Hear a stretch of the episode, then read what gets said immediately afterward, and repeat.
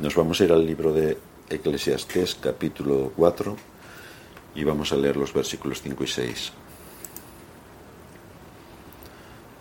Eclesiastés 4, versículos 5 y 6 nos dice Salomón,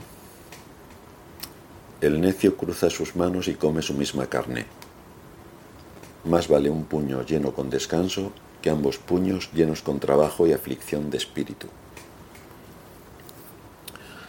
Cuando abrimos las escrituras no solamente nos encontramos de fondo la historia de la redención, que es lo más importante que tenemos que estudiar, realmente es lo que le da todo el sentido y legitimidad a las sagradas escrituras.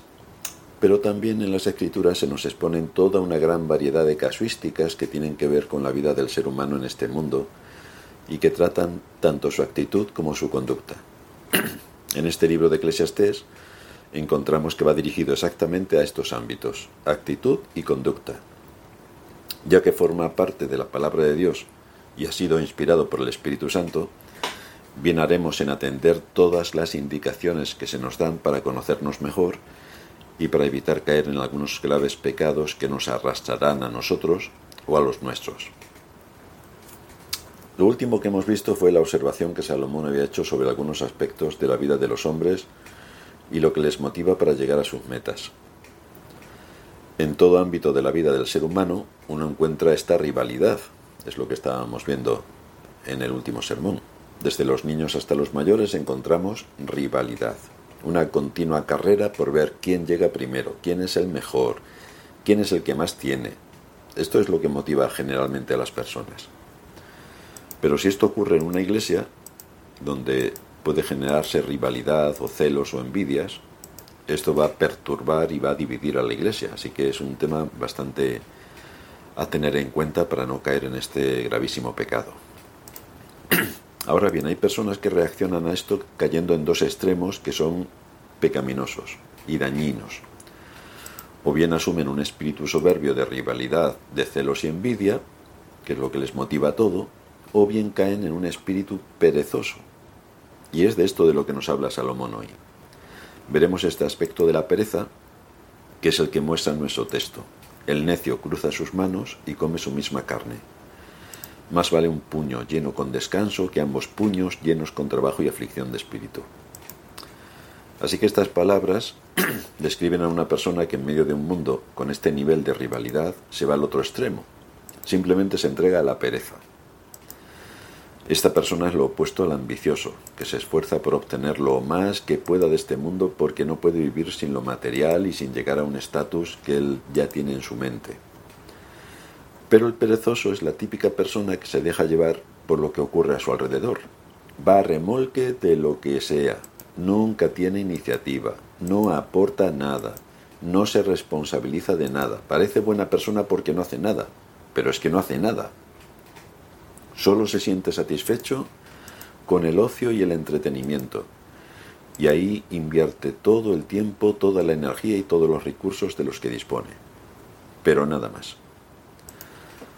Salomón nos muestra una de las maneras o uno de los extremos al que algunos se van cuando ven la realidad de que en este mundo hay mucha rivalidad. Esta es una reacción de lo que él está observando. Por eso dice, el necio se cruza de manos. ¿Qué quiere decir con el necio se cruza de manos? En el libro de Proverbios, cruzar las manos es una manera figurada para referirse a la pereza. Dice Proverbios 6.11, 6.10, un poco de dormir, un poco de dormitar, un poco de cruzar las manos para descansar, y vendrá como vagabundo tu pobreza, y tu necesidad como un hombre armado. Y esto lo dice Salomón en comparación con la actividad de la hormiga, en Proverbios 6.6. Ve a la hormiga, oh perezoso, mira sus caminos y sé sabio, la cual no teniendo capitán, ni gobernador, ni señor, prepara en el verano su comida y recoge en el tiempo de la siega su mantenimiento. Perezoso, ¿hasta cuándo has de dormir? ¿Cuándo te levantarás de tu sueño? Así que el hombre de manos cruzadas es el que no tiene ninguna motivación para trabajar. Eso sí, tiene motivación para lo que le apetece, pero no tiene ninguna ganas de ser responsable en sus obligaciones, ninguna. Así que estamos hablando de un perezoso o un holgazán o un vago, que son palabras sinónimas. Vamos a ver algunas de las características que distinguen al perezoso. La primera, que aplaza las cosas. El perezoso pone a un lado todo aquello que tiene la responsabilidad de hacer en ese momento. Siempre posterga su deber de hacer las cosas ahora para hacerlas en un tiempo futuro. Y las palabras favoritas del perezoso son espera, más tarde, o mañana, mañana lo haré, mañana. Desde luego para un cristiano esto es inaceptable. En una familia es inasumible. En la sociedad esto produce el hundimiento de un país. Y en la iglesia la deja inutilizada. Como hemos visto en Proverbios 6, se nos presenta la hormiga como ejemplo de lo que es estar haciendo provisión hoy para poder tener suficiente en el futuro. Pero el perezoso, cuando es tiempo de recoger para el invierno, cruza sus brazos y se pone a descansar o a dedicar su tiempo al ocio. Todas sus responsabilidades las deja para mañana. Por eso se le pregunta al perezoso, ¿hasta cuándo perezoso estarás acortado? ¿Hasta cuándo estarás durmiendo? ¿Cuándo te vas a levantar de tu sueño? ¿Cuándo dejarás de hacer las cosas según lo que te apetece y te pondrás a hacer lo que es tu responsabilidad? ¿Cuándo? Un poco de dormir, un poco de dormitar, un poco de cruzar las manos para descansar, Así que lo que hoy es su deber, lo va pasando de día en día, para no hacer nada hoy, por supuesto tampoco mañana. Porque mientras más posterga lo que tiene que hacer, más se indispone para hacerlo. Así que lo primero del perezoso es que aplaza las cosas. Lo segundo, las excusas. Siempre tiene excusas para no cumplir con su deber.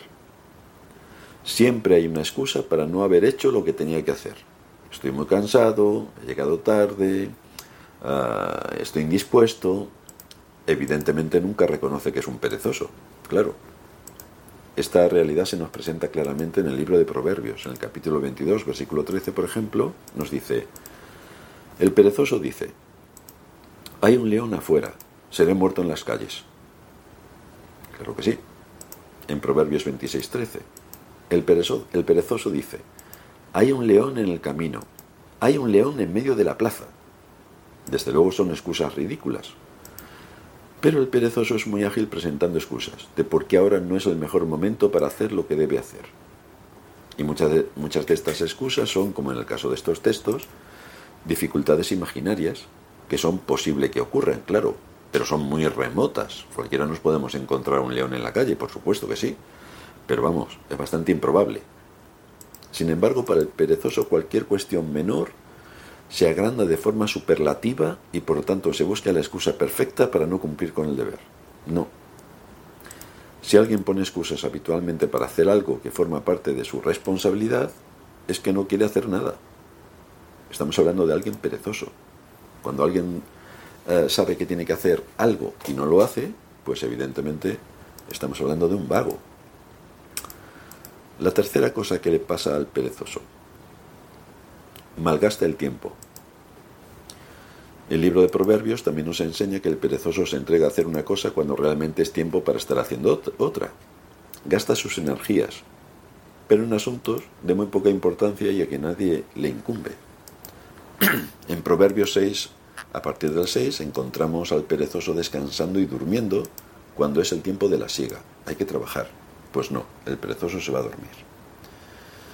En Proverbios 14:23 leemos, en todo trabajo hay ganancia, pero el vano hablar conduce solo a la pobreza, el vano hablar.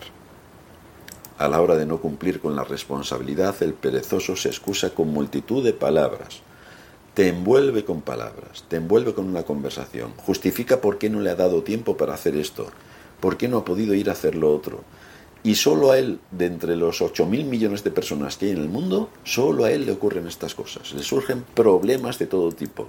Y no tiene tiempo para nada. No tiene nada de tiempo. Es decir, no hace nada, pero no tiene tiempo para hacer nada. Qué cosa más curiosa. Proverbios 10.5. El que recoge en el verano es hijo sabio, el que se duerme durante la siega es hijo que avergüenza. Así que el perezoso pierde buenas oportunidades porque está malgastando el tiempo sin hacer nada o haciendo lo que no tiene que hacer. mientras que el dirigente hace todo en el momento más oportuno y aprovecha el tiempo. Pero esto con el perezoso no pasa. La cuarta característica del perezoso. Está en un contexto de desorden y entonces viene la pérdida de sus bienes, porque no atiende nada de lo que tiene que atender.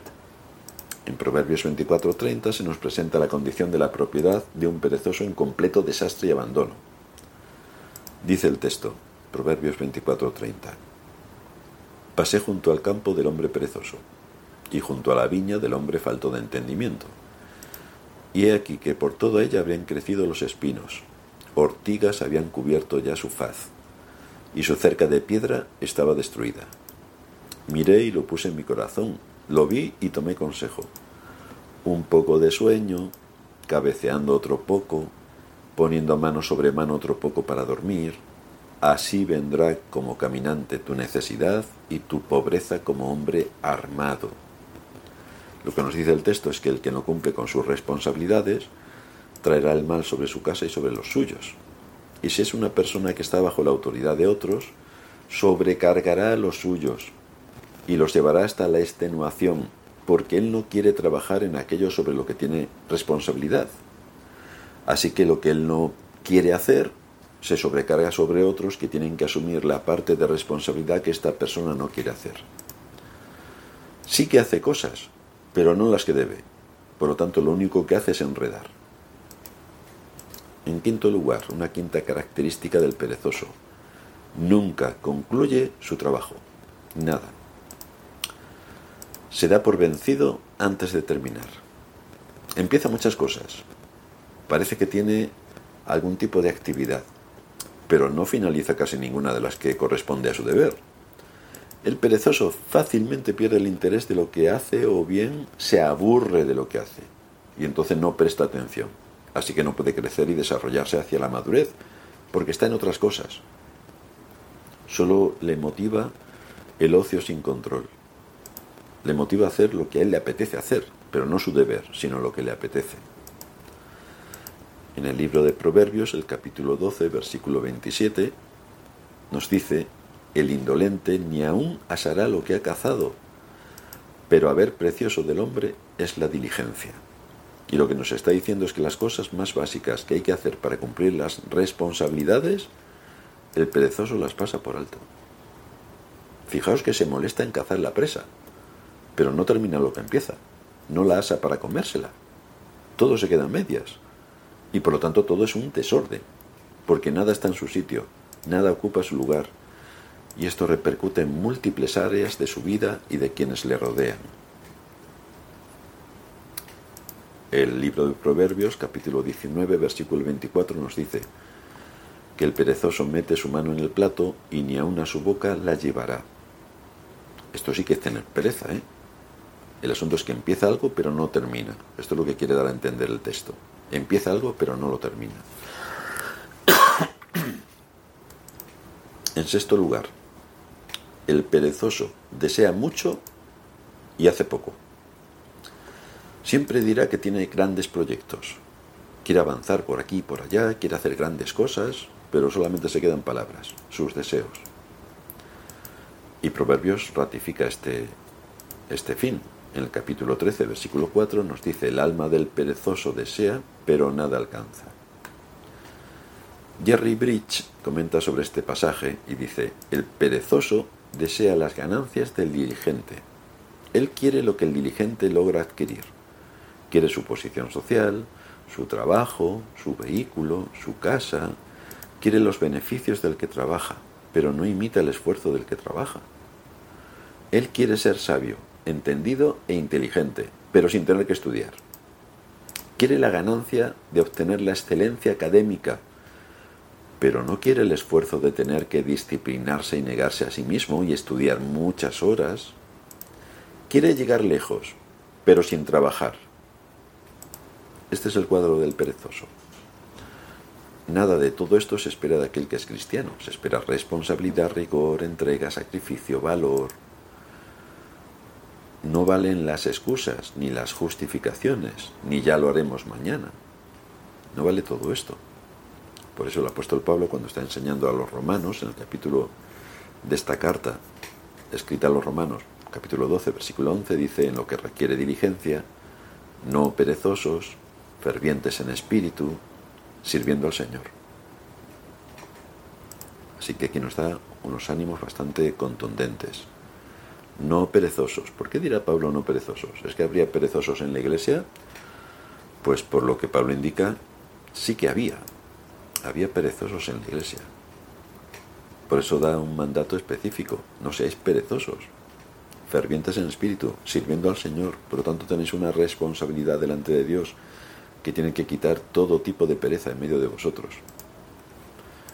A los Efesios le escribe en el capítulo 6, versículo 6, no sirviendo al ojo como los que quieren agradar a los hombres. ¿La motivación cuál debe ser? ¿La rivalidad, la contienda, los celos, las envidias?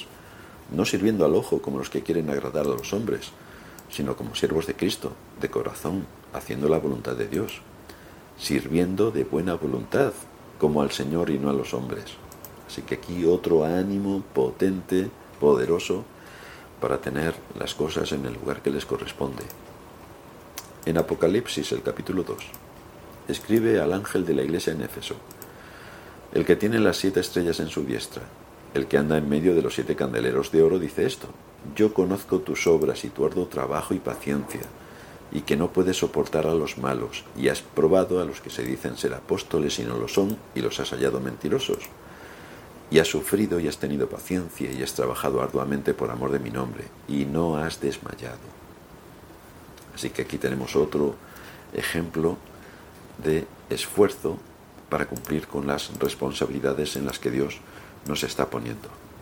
De manera que todo esto nos muestra que el pueblo de Dios tiene que actuar en medio de la generación donde Dios nos ha puesto, siendo consecuentes con lo que se espera de aquellos que han conocido la verdad. Esto es una batalla, pero no olvidéis que somos soldados y hay muchas cosas que corregir en nuestro corazón y de hacer en nuestro entorno. Hay muchas cosas que tenemos que hacer. Y desde luego la pereza no debe formar parte de nuestra conducta, ni de nuestra actitud, ni pensar que como estamos en una iglesia no tenemos por qué asumir responsabilidades, porque en la iglesia todos somos buenos y ya lo que no podamos hacer nosotros ya sabe el Señor nuestras limitaciones, o ya lo harán otros hermanos en nuestro lugar. ¿O para qué voy a hacer algo? Si lo único que voy a, granjearme va a ser hacer mucho esfuerzo y mucho sacrificio y luego a lo mejor ni se me agradece todo lo que estoy haciendo. Por eso Pablo dice que nos sirvamos a los hombres, que son, no son los hombres los que nos tienen que dar la enhorabuena o agradecer nuestro trabajo, sino que trabajamos para el Señor. Y entonces como trabajamos para el Señor, no nos hace falta que los hombres nos digan enhorabuena, que bien lo has hecho, sino buscamos la aprobación de Dios en todo lo que está por delante de nosotros.